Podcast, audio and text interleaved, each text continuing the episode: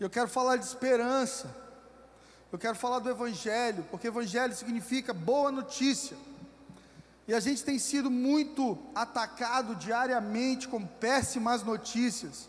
Eu te aconselho, desliga um pouco a televisão, desliga um pouco, sai do Twitter, dá um tempo de Datena, dá um tempo de Siqueira Júnior.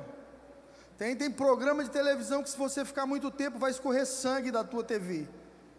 Para um pouquinho de ver más notícias e começa a ouvir a voz suave do Espírito Santo de Deus, que tem boas notícias para te dar.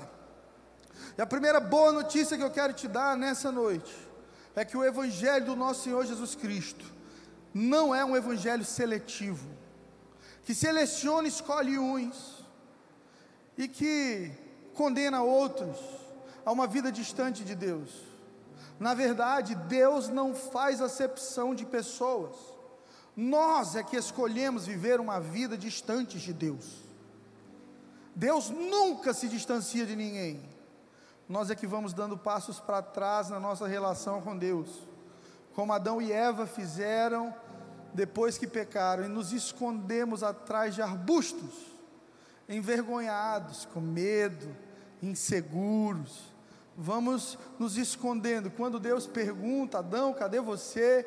E o encontra, Adão diz: Senhor, eu comi do fruto, eu percebi que estava nu, eu fiquei com medo.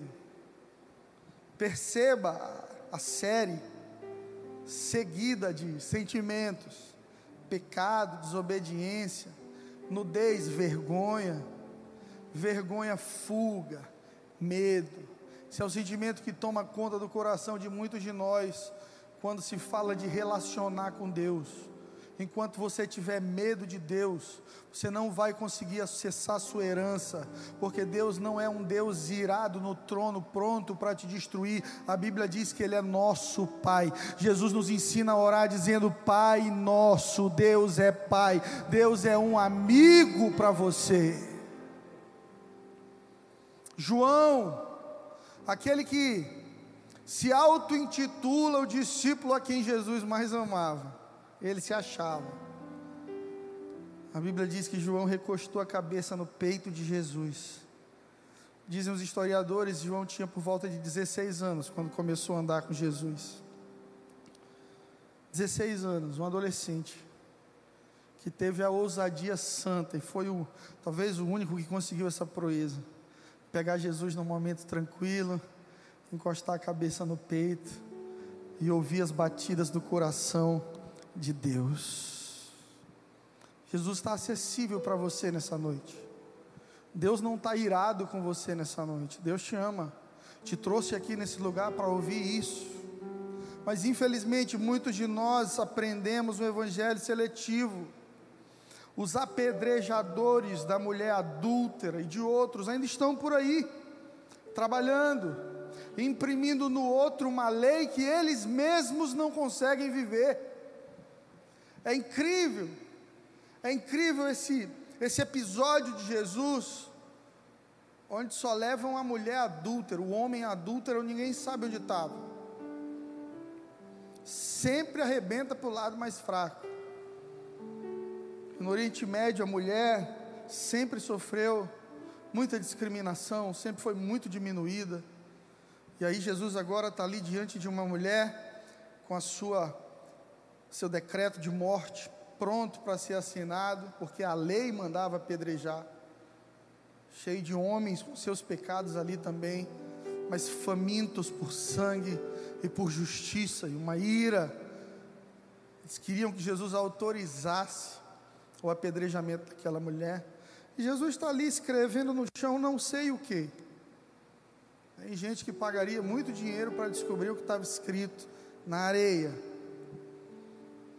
Mas Jesus então, a Bíblia diz que eles insistem, Jesus para de escrever no chão, olha para eles e diz assim: Ok, ok, vocês querem matar ela? Tudo bem, a lei manda sim, certo, certo. Então vamos começar por quem não tem pecados. Pode jogar a primeira pedra. Um a um, a Bíblia diz que foram saindo. Porque Jesus fez com que eles recuperassem um pouco da consciência perdida por causa de uma religiosidade tóxica, negativa. O religioso tóxico é aquele que consegue ver o problema de todo mundo, mas não enxerga o dele. É aquele que na língua dele está sempre o problema de casamento do vizinho, está sempre a falta de caráter do irmão, está sempre o problema do, do, político corrupto, mas ele continua furando sinal, ele continua desonrando a Deus, ele é agressivo com a esposa, ele continua tendo contato e flertando com as pessoas do trabalho, ele continua fazendo um monte de coisa, mas não consegue enxergar, porque o religioso tóxico só olha para o problema do outro. E Jesus sabe disso. E aí Jesus diz: Ok, vamos condenar a mulher. Mas eu gostaria que o mais santo aqui de vocês pudesse começar o apedrejamento. Um a um, foi se auto-apedrejando. É quando a consciência que estava perdida volta um pouquinho e você diz assim: Eu não sou essa pessoa.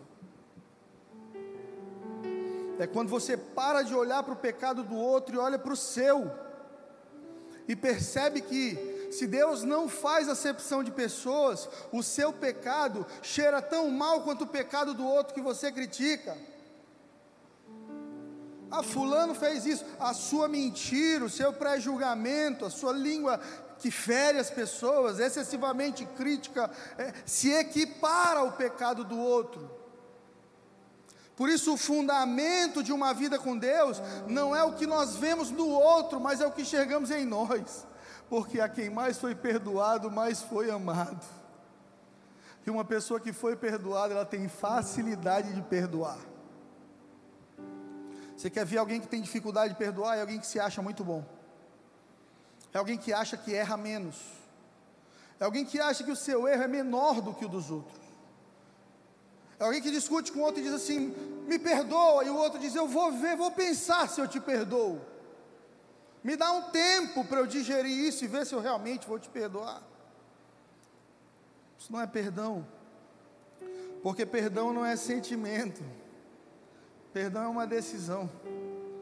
Se você for esperar sentir vontade de perdoar, você vai perdoar na segunda e desperdoar na quarta. Quando você lembrar de novo, aquilo vai subir no teu coração, você vai se sentir mal de novo, vai ficar com raiva de novo. Mas quando você decide que perdoou, aquele sentimento ainda bate na sua porta, a lembrança da traição ainda volta no seu coração, a ferida que foi aberta ainda vai tentar voltar, mas você vai permanecer no mesmo lugar dizendo: Eu perdoei, sai daqui, eu também fui perdoado, eu posso oferecer aquilo que eu recebi da parte de Deus. Esse evangelho seletivo é o mesmo evangelho que a mulher samaritana conheceu, só que ela estava do outro lado, ela não estava do lado religioso, ela estava do lado que se sentia rejeitado. Por que, que tem muita gente que ama Deus, mas não ama a igreja? Eu já me fiz essa pergunta muitas vezes. E com certeza você conhece alguém que diz assim. Acho que foi Dalai Lama que disse isso. Eu admiro Jesus Cristo mas não gosto muito do fã-clube dele.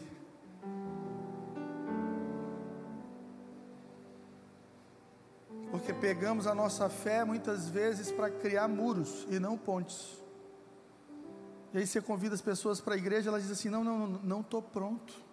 Ainda não estou pronto para ir lá na igreja. Como assim? Você precisa estar tá pronto para entrar na presença de Deus? Existem dois pré-requisitos para você entrar na presença de Jesus: cansado e sobrecarregado. Vinde a mim, todos vós os que estáis cansados e sobrecarregados. Se nessa noite você entrou aqui se sentindo pesado, cansado, sobrecarregado, seja bem-vindo à presença de Jesus.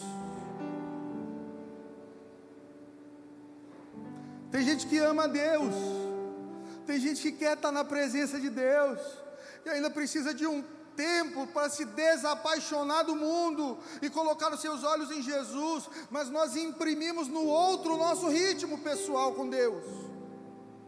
Queremos que seja com Ele como foi comigo. Queremos que o outro sinta a dor que eu já senti. e rompa com o pecado da maneira que eu rompi, mas cada um vive um processo. É por isso que eu amo Jesus. Porque Jesus entende o processo e opera de acordo com o coração de cada um. Ao mesmo tempo que ele libera a mulher adulta, ele diz: vai lá, não te condeno, não peca mais, seja livre disso. Para o jovem rico, ele diz: pega tudo que você tem, vende, dá aos pobres e me segue. Porque para cada momento da sua vida, Deus faz um pedido. Quando você é bebê, criança na fé, Deus pede o básico. Tenha fé, seja humilde, perdoe, se arrependa, chore, confesse, insista, resista, cultive esperança, estude a palavra de Deus. Mas para quem já como o jovem rico estudava e conhecia os mandamentos desde pequenininho, Jesus disse para ele: cumpra os mandamentos. Se você quer herdar a vida eterna, ele disse: Olha, isso aí está dominado. Puxa, que bom, só te falta uma coisa. Fala para quem está do lado: sempre falta uma coisa. Jesus sabe qual é. Jesus sempre vai tocar nesse assunto que você evita. Tem um assuntinho assim na vida da gente que a gente evita falar com Deus, né? A gente quer falar de tudo, aí, aí, mas aquele assunto lá do meu passado, aquele problema, aquele, aquele acontecimento, esse aí não falo com Deus. Aí você entra na presença de Jesus, ele diz assim: Vamos falar daquilo lá? Mas não é para te machucar, é para te restaurar. Só te falta uma coisa, menino. Pega o que você tem, pega esse dinheiro que você adora, que você colocou no alto da sua vida como a sua grande medalha, a sua grande conquista. Tira isso aí desse altar que você construiu para Mamon, dá para os pobres e me segue.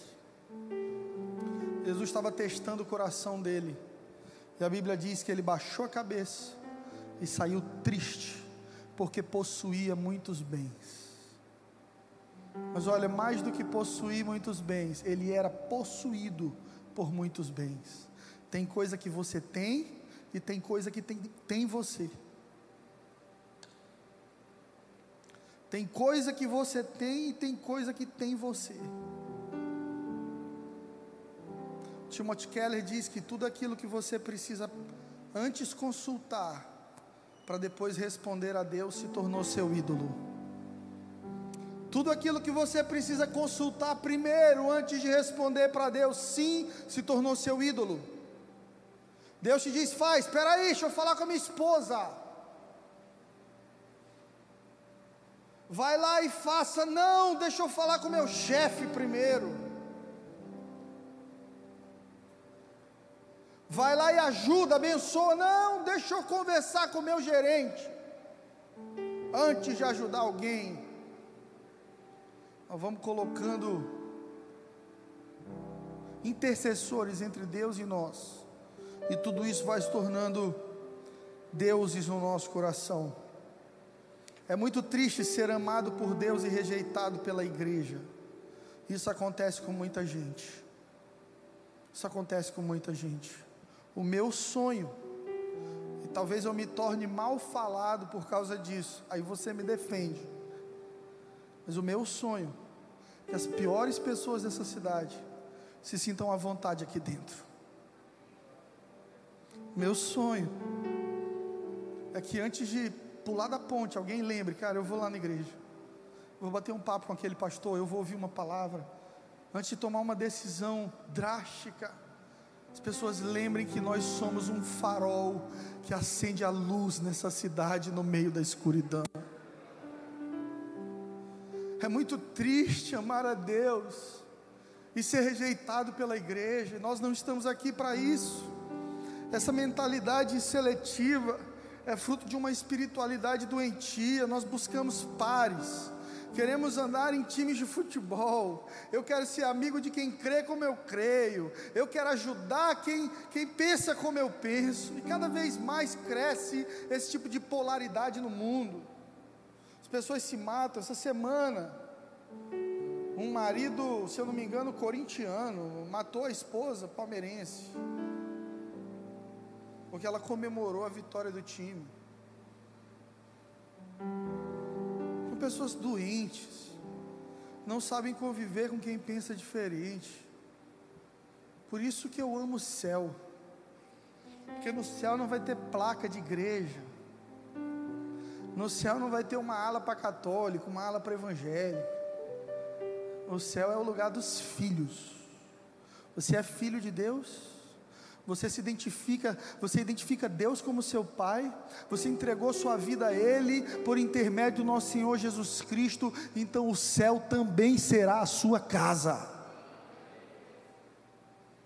Diminuir o poder das placas e aumentar o poder da mesa, da família, esquecer as denominações, dogmas humanos, construções humanas a respeito da religião e olhar para Jesus e amar uns aos outros e cultivar a mesa, estender a mão ao ferido, cuidar do órfão e da viúva. Isso é ser igreja na terra. Mas não, muitos de nós queremos um mundo gospel. Queremos viver numa bolha gospel. Eu me lembro de uma amiga da adolescência que ia cortar cabelo e antes de cortar cabelo, ela tinha que pedir para orar pela mão do profissional que ia cortar o cabelo dela. Aí depois de um tempo, ela descobriu que havia um profissional homossexual que trabalhava muito bem nessa área. Mas ela tinha resistência a ir lá, porque ela dizia assim: vai botar a mão na minha cabeça. Claro, não tem como cortar seu cabelo de longe. Preconceito diminuindo as pessoas por opções, por escolhas que mais na frente elas vão entender com Deus, vão ouvir a voz de Deus. A Bíblia diz que quem convence o pecador do pecado é o Espírito Santo de Deus. Meu nome não é Espírito Santo de Deus. Eu sou filho de Deus, eu tenho que abraçar as pessoas, amar, cuidar e apresentar o verdadeiro Evangelho que restaura, sara, cura, transforma, liberta. Mas queremos viver no mundo gospel. Então eu vou no dentista gospel, depois no supermercado gospel. Eu só uso camisa do esbilingui do gospel. Aí eu gosto da pisadinha, então tem o barões da pisadinha, não, eu vou ouvir o varões da pisadinha. Aí a pessoa sai do mundo, mas ela quer ouvir um forró, ela ouve som e louvor. Nada contra eles, amo essa banda, são meus amigos. Mas tem gente que vai buscando gueto gospel para se sentir confortável, querendo criar um mini céu. E se Deus quisesse nos levar para o céu, nós já estaríamos lá. Deus nos deixou aqui para que nós trouxéssemos a cultura do céu para a terra. Talvez sejam justamente essas pessoas que nós rejeitamos Talvez sejam justamente essas pessoas que nós queremos distância o motivo de ainda estarmos aqui na cidade. Deus não quer que você se distancie do pecador, quer que você sente a mesa com Ele para amar, compartilhar o verdadeiro amor de Deus. Agora entenda: Jesus entrou na casa de Zaqueu para comer, mas não saiu de lá corrupto. Zaqueu é que foi salvo. Jesus entrou na casa de Zaqueu para comer, mas não saiu de lá corrupto. Zaqueu e sua família que foram restaurados. Porque quando alguém que ama Jesus de verdade senta na mesa, o ambiente muda. Que tipo de mesa você tem sentado? Quais são os assuntos da mesa que você senta? Como você contribui na mesa? Ou será que você nem senta na mesa? Infelizmente, isso aqui tem sido inimigo de muitas famílias, de muitos casais. Os pais cansados, estressados, querem desopilar um pouquinho. Primeira atitude deles é: filhão, toma aí, me deixa quieto, pelo amor de Deus. Da meio-dia, ninguém senta com ninguém para almoçar. E quando senta no WhatsApp, é olhando vídeo, respondendo, celular na mão, vai se perdendo o poder da mesa, cultura da mesa, porque mesa é lugar de compartilhar. Ei, eu amo mesa, não é à toa que eu ganhei 8 quilos nessa pandemia. Eu tenho autoridade para falar de mesa. É na mesa que eu vejo os sorrisos mais lindos de Samuel. É na mesa que eu sei o que acontece na escola de Vitória. É na mesa que eu sei o que a minha esposa está pensando. Porque mesa é lugar de convergência. Mesa é lugar de humildade. Não tem cadeira mais alta, está todo mundo no mesmo lugar. Por isso Jesus amava a mesa. E sentava à mesa. Em Atos 10, 34. Se você puder, abra sua Bíblia comigo.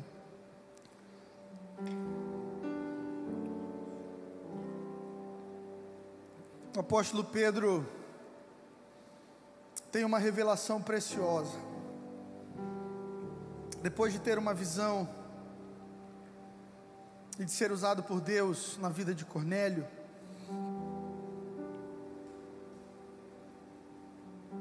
Pedro abre a boca e diz, Atos 10, 34: Reconheço por verdade que Deus não faz acepção de pessoas. Deus não faz acepção de pessoas. Você é tão amado por Deus como eu. Eu sou tão amado por Deus como você. Mas ao entender isso, surge uma pergunta no meu coração. Se Deus não faz acepção de pessoas, por que que algumas pessoas estão vivendo algo melhor do que os outros?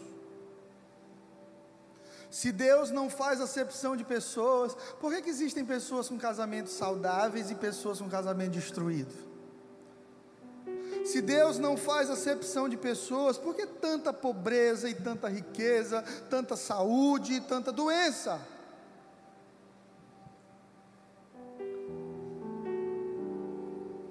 Tirando o fato de que coisas ruins acontecem com pessoas boas, porque vivemos num mundo caído, e nenhum de nós está imune aos problemas da vida.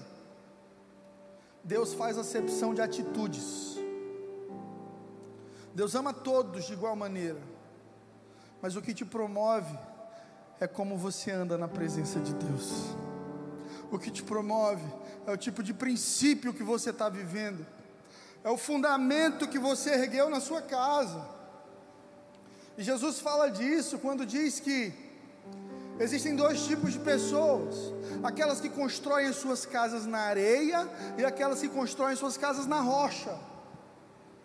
Na areia você já sabe, vão vir as ondas, os ventos, as tempestades e vai cair mais fácil, porque rocha é o fundamento perfeito para se construir. Quando nós vamos construir alguma coisa, o que, a gente faz? Cava fundo, enche de pedra, cimento para colocar o pilar. E aí pode vir vento à vontade.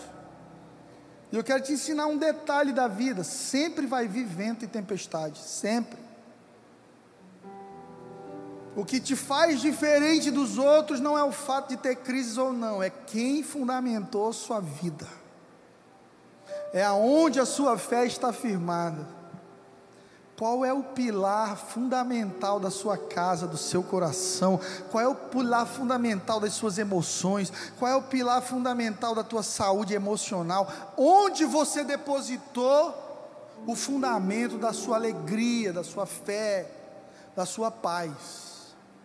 Porque se você colocar isso num homem, numa mulher, o vento vem. E quando o vento vem, a casa cai. Só existe um fundamento que resista a todas as tempestades e permaneça de pé. E o nome dele é Jesus. Deus ama a todos, mas muda quem aceita a mudança. Minha filha está adolescente, vai fazer 15 anos esse mês. Eu já encomendei duas pistolas. Uma eu vou chamar de bondade e a outra de misericórdia. Está lá no Salmo 23, bondade e misericórdia me seguirão. Disse para ela, vou te seguir. Ninguém olha, ninguém pode olhar para minha filha não. Calma. Nós vamos fazer três testes. Tem que falar pelo menos cinco línguas espirituais. Tem que ter uma poupança, ser investidor da bolsa de valores, ter formação. E nós vamos puxar os antecedentes criminais também. Mas olha, minha filha tem personalidade forte. Às vezes eu quero ensinar para ela e a primeira coisa que ela me diz é: "Eu já sei". E antes eu discutia com ela, hoje eu digo: "Não, tudo bem, você já sabe". Recentemente o celular dela deu um problema e ela foi. Eu disse: Deixa eu resolver para você. Aconteceu com o meu essa semana. Não, eu já sei. Depois de três dias ela disse: Pai, ainda está com aquele problema. Se você não sabia? Chato. Porque Deus não muda quem não quer mudança. Se você pede ajuda para Deus, esteja disposto a escancarar sua casa para Ele e deixar Deus mexer. Se você quer que Deus restaure sua alma, sua mente, suas emoções, esteja disposto a passar pelo processo desconfortável de se abrir. Porque Deus não opera ninguém de braços fechados, amarrados. Você tem que se abrir e ser fiel ao processo.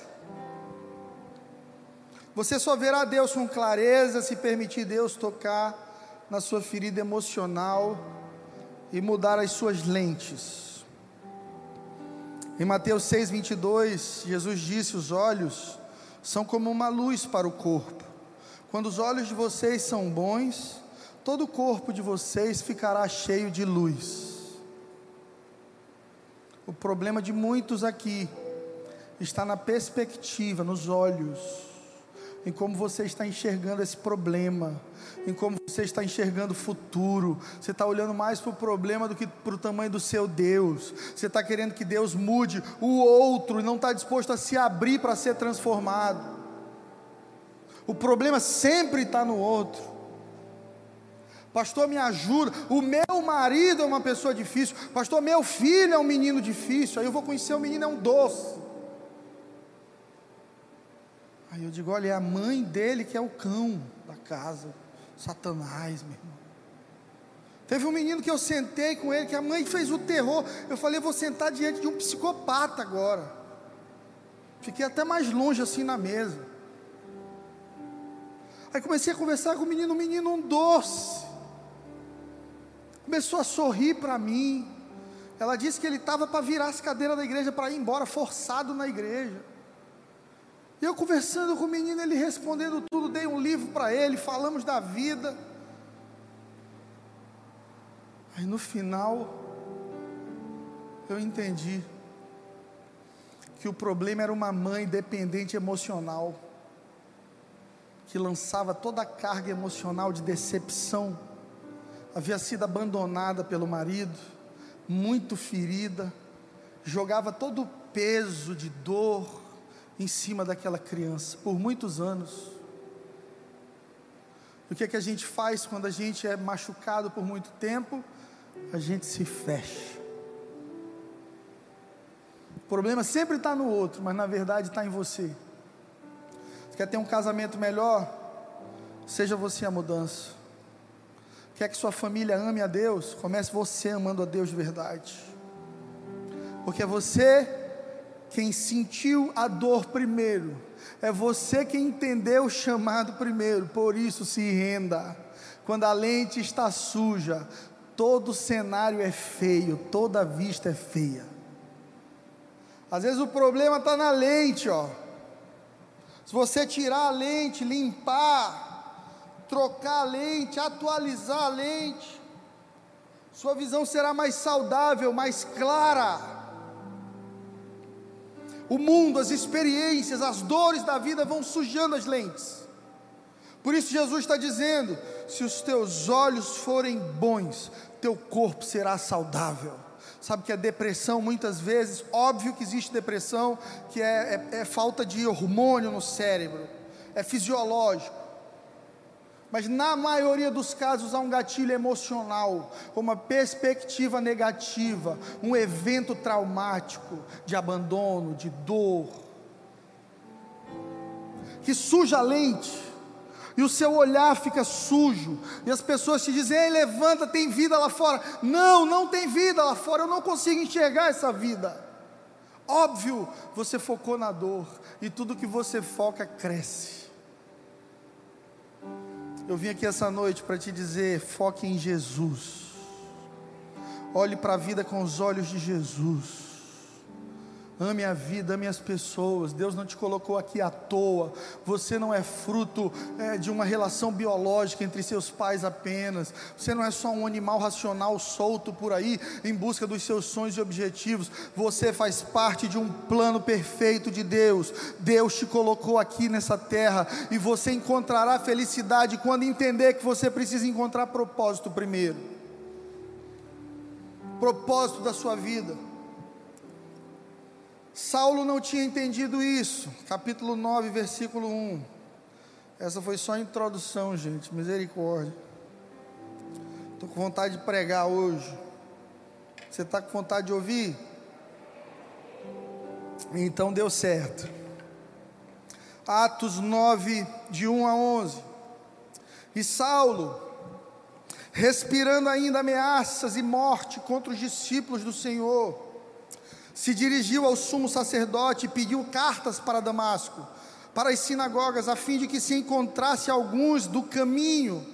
Caminho é como eles chamavam aqueles que seguiam a Jesus, quer homens ou quer mulheres, os conduzisse presos a Jerusalém. Mas indo no caminho, aconteceu que chegando perto de Damasco, subitamente, foi cercado de um resplendor de luz do céu e caindo em terra, ouviu uma voz que lhe dizia: Saulo, Saulo, por que me persegues? E ele disse: Quem és, Senhor? E disse o Senhor: Eu sou Jesus a quem tu persegues. Duro é para ti recalcitrar contra os aguilhões. E, e Saulo, tremendo e atônito, disse: Senhor, o que queres que eu faça? E disse-lhe o Senhor: Levanta, entra na cidade e lá te será dito o que você deve fazer. E os homens que iam com ele pararam espantados, ouvindo a voz, mas não vendo ninguém. Saulo se levantou do chão, abrindo os olhos, não via ninguém, sendo guiado pela mão, o levaram a Damasco, e por três dias, sem ver, não comeu e nem bebeu. Perceba, todo mundo é durão até encontrar com Jesus. Perceba, Todo mundo é orgulhoso até encontrar com Jesus. Dentro da igreja tem dois tipos de pessoa: irmão e primo. tem uns que a gente chama de irmão, né? Paz do Senhor, irmão. Tem uns que eu digo, Paz do Senhor, primo. Ainda vai ser promovido irmão. Precisa cair no chão ainda. Precisa ficar cego precisa passar um tempo sem comer, jejuando, precisa buscar ouvir a voz de Deus, precisa viver um processo de conversão no coração. Porque senão é somente um frequentador de igreja que sai daqui e vai ver BBB em casa. Se Carol Conca isso, se fulano de tal aquilo. Eu vejo lá nos sites de notícia a cultura tentando te escravizar colocando artistas, influenciadores, muitos sem princípios e sem valores, dependentes de remédio controlado, cocaína e sabe lá o que. Para modelarem, modelarem comportamento na sociedade. Era o que Saulo fazia. Modelava comportamento. Saulo fazia parte do sinédrio, Saulo tinha grana, Saulo tinha posição social, Saulo falava diretamente com o governo pedir autorização para perseguir cristãos. Aí está ele, bonitão lá com a carreata dele, indo perseguir a igreja do Senhor Jesus. O que, que acontece com ele? Cara no pó, humilhação, porque a Bíblia diz que Deus resiste o soberbo, mas dá graça ao humilde. Você quer graça? Seja humilde. Você quer cura? Seja humilde. Você quer promoção? Seja humilde. Seja humilde. Por que, que Saulo perseguia os cristãos? Zelo religioso. É quando nós priorizamos mais as regras do que as pessoas. Orgulho. Acabei de citar Tiago 4,6. Antes, Deus dá maior graça. Deus resiste aos soberbos e dá graça aos humildes. Quem é muito focado em conhecimento, geralmente deixa para trás intimidade. Muitas pessoas formadas em teologia praticando crimes por aí, abusando de pessoas. Muitas pessoas que querem estudar Deus, mas não têm revelação do Filho, porque quem é muito forte na regra é fraco na mesa. Todo pai cheio de regras em casa, generalzão do seu lar, geralmente é um pai inacessível. E Deus não é esse tipo de pai. Em Salmos 2, 12, o salmista diz: Beijai o filho. Diga comigo: Beijai o filho. Para que não se ire e pereçais no caminho, quando em breve o Senhor se inflamar. Bem-aventurado todos aqueles que nele confiam. O livro de Salmos está te dizendo: dá um beijo em Deus, dá um beijo em Jesus. Senhor, Pastor, que loucura é essa? Como é que eu posso dar um beijo em Jesus? Com a sua adoração, com o seu coração sincero, com o levantar das suas mãos durante o culto, com palavras de louvor, dentro do carro agradecendo a Deus, antes de dormir colocando o joelhinho no chão, dizendo obrigado, Deus, mais um dia que o Senhor me guardou, obrigado porque o Senhor não desistiu de mim. Deus, eu te amo. Um dia eu quero fechar meus olhos na terra e eu sei que eu quero abrir na eternidade e eu não quero olhar para um juiz distante de mim. Eu quero voltar para o meu pai, eu quero correr em direção ao meu pai, eu quero dar um beijo no meu pai. Êxodo 33, 11, a Bíblia diz que o Senhor falava com Moisés face a face, como alguém fala com seu amigo. Religiosidade verdadeira é cuidado e amor, nunca perseguição e morte. A tua fé frutifica cuidado e amor para com as pessoas, ou perseguição e morte. Chega desse tipo de evangelismo que só promove o inferno e faz com que as pessoas nunca se apaixonem por Jesus. Tem muita gente que quer vir para a igreja, cultuar, dizimar por medo do inferno. E a Bíblia diz que Deus não nos deu espírito de medo, mas de moderação. Deus não opera no medo, porque o verdadeiro amor lança fora todo medo, e Ele é o verdadeiro amor. Não há medo na presença de Deus. Ei, diante do trono de Deus não há medo, há temor. Temor é reverência, é respeito, é diferente de medo. É quando meu filho vai entrando no meu quarto, eu estou ali me vestindo, saindo do banheiro, e ele fecha a porta e diz: Desculpa, pai. Respeito, honra, jamais medo.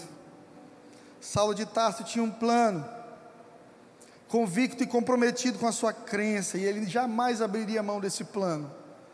Estava indo atrás dos cristãos com cartas para matá-los. Só que a luz de Jesus o derrubou ao chão. Às vezes,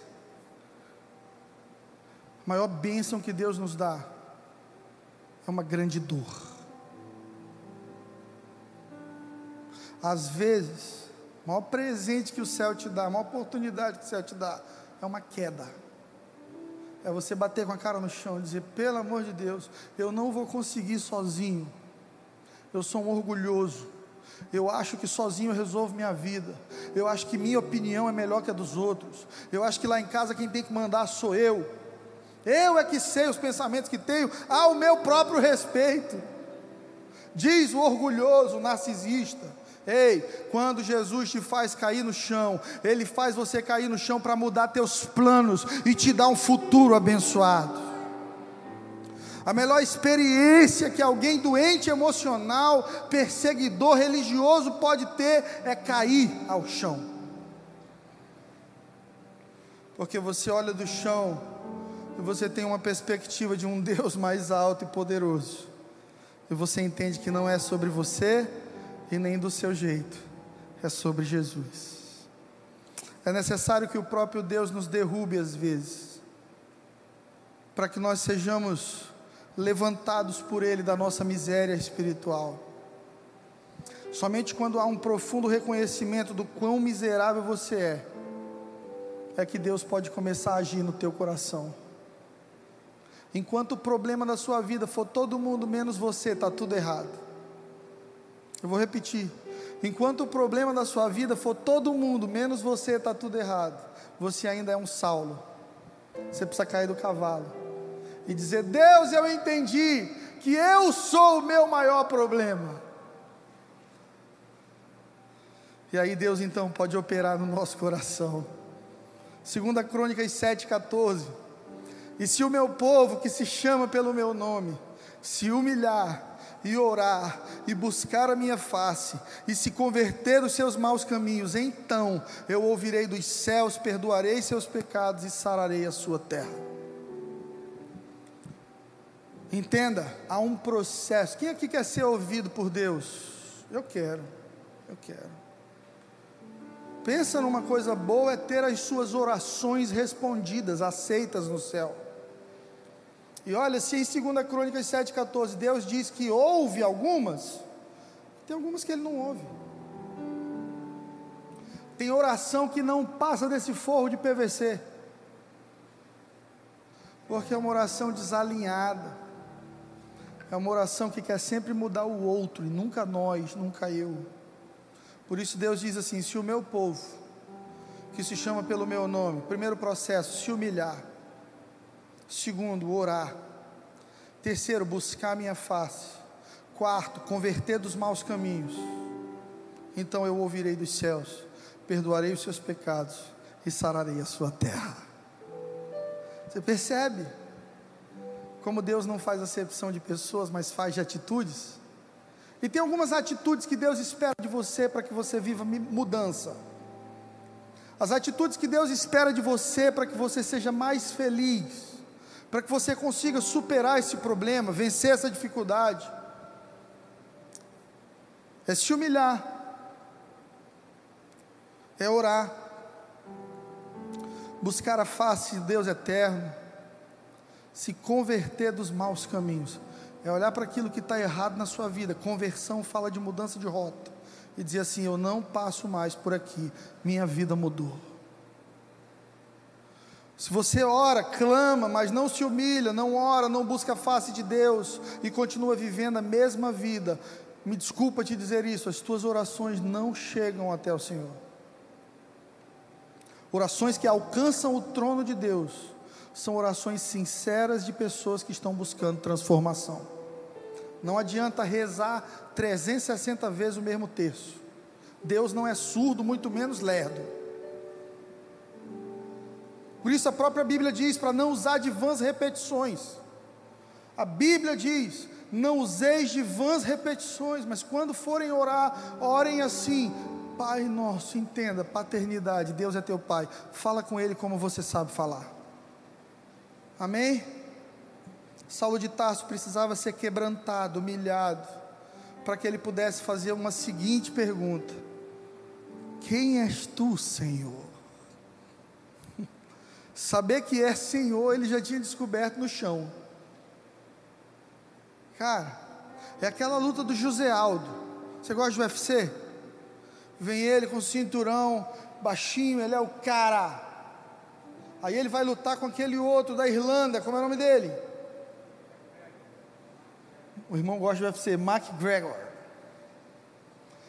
Aí ele vai, eles começam a trocar socos, ninguém pega ninguém, e do nada ele está tão certo de que ele vai vencer, que ele deixa o queixo exposto. O primeiro soco pega no queixo, ele cai no chão desmaiado. Quando você fica orgulhoso demais, certo demais, você se torna vulnerável. E aí só Jesus te dando um soco no queixo, como o McGregor deu no José Aldo para você olhar e dizer: Quem és tu, Senhor? Deixa Deus mudar teus planos.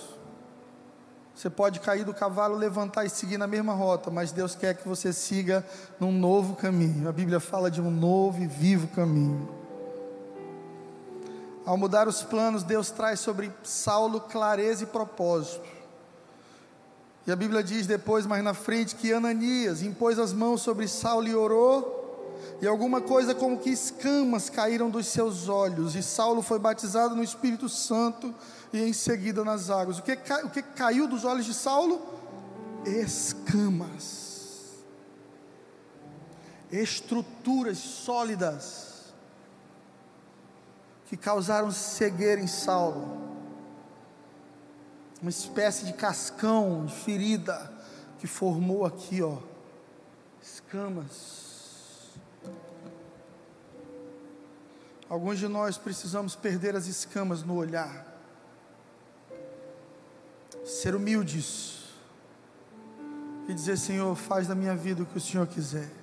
Eu me rendo, eu me humilho, eu te busco, eu estou disposto a me converter dos meus maus caminhos, mas me deixe enxergar as coisas com clareza. Paulo defendia Deus, matou as pessoas achando que estava defendendo Deus, mas tinha escamas nos olhos, uma imagem distorcida, problemas de visão. E o problema de muita gente dentro da igreja é autoimagem distorcida. Ou você se acha pequeno demais, ou você se acha grande demais.